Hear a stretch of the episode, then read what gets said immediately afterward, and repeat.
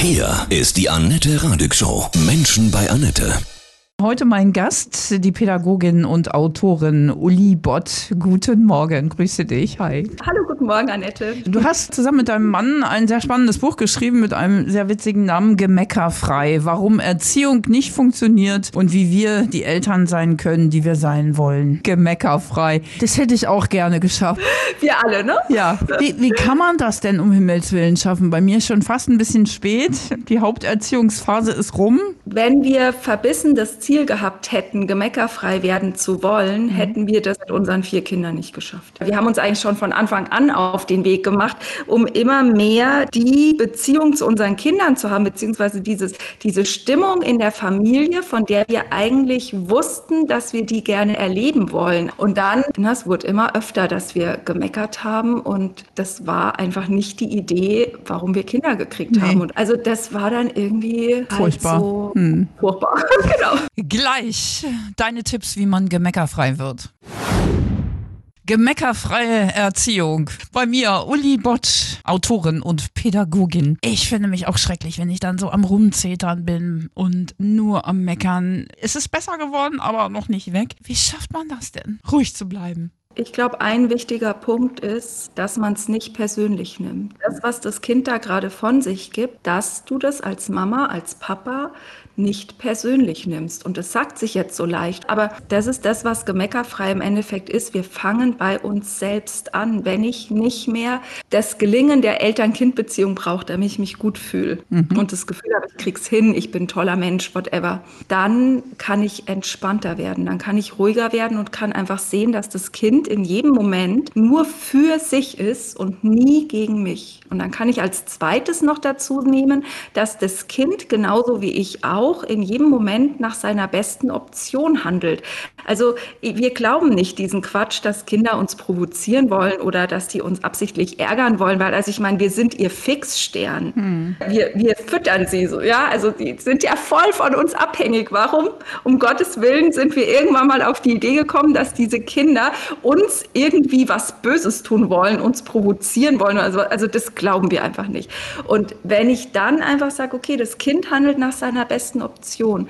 Dann kann ich einfach noch mal leichter durchatmen und es aus einer anderen Perspektive betrachten. Meckere ich denn, glaube ich, auch mehr, wenn ich in meinem Alltag mit mir selbst sowieso auch schon unzufrieden bin, gestresst, genervt und sowieso ja, ne? Also wir haben festgestellt, dass unser äußeres Gemecker immer die Folge von innerem Gemecker mhm. ist. Also dieses innere, dieser innere Bullshit-Sender, ne, der die ganze Zeit im Kopf quakt. Jetzt hast du das nicht geschafft und warum kriegst du das nicht hin? Mhm und wieso hast du nicht noch ein Kilo abgenommen und warum hast du jetzt wieder gemacht und so, ja, diese Stimme. Wir denken 60 bis 80.000 Gedanken am Tag und äh, irgendwie zwei bis drei Prozent sind üblicherweise davon positiv. Da wird ziemlich viel Gedankensalat im Kopf, mit dem wir uns nicht gerade positiv bestärken. Was ich mich auch immer wieder frage, brauchen Kinder feste Regeln? ah, was haben wir uns daran gerieben mhm. und was haben wir diskutiert, welche Regeln und wie viele Regeln und so weiter.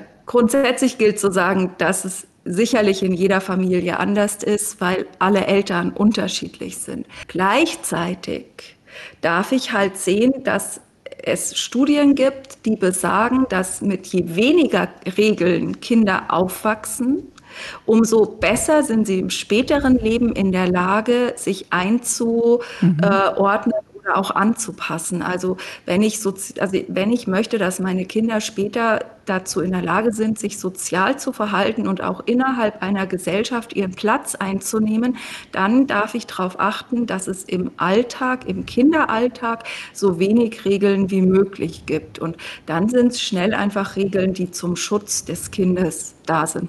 Wir lernen ja unsere Erziehung auch von unseren Eltern haben. Ja. Und das war ja so oft so nach dem Motto, also solange du die Füße hier unter meinen Tisch stellst, ne, machst du das, was ich will. Das geht schief. Ja, es passt halt nicht mehr in die heutige hm. Zeit. Also in unserer Welt brauchen wir einfach keine Menschen, die angepasst wie Roboter funktionieren. Ja, wenn ich an vor 60, 70 Jahren denke, an so die ersten Industriejobs, da musste es Menschen geben, die da die, die dafür begeistert sind oder den ganzen Tag ähm, ne, Schachtel auf, Teil rein, Schachtel zu. So, ne? Mhm. Also brauchen heute ja Menschen, die in der Lage sind, kreativ zu denken und, und Lösungen zu kreieren. Dafür muss ich im Alltag in der Familie was verändern, damit die Kinder diese Fähigkeit, kreativ zu denken, nicht verlernen. Und dazu gehört, dass ich ihnen Raum gebe, in, denen sie, in dem sie sich ausprobieren können. Ja, was auch echt wichtig ist, dass wir unsere Kinder nicht so in der Hackordnung unten sehen, weil sie eben Kinder sind. Sie sind ja auch Seelen mit Bedürfnissen, Wünschen und Gefühlen. Ne?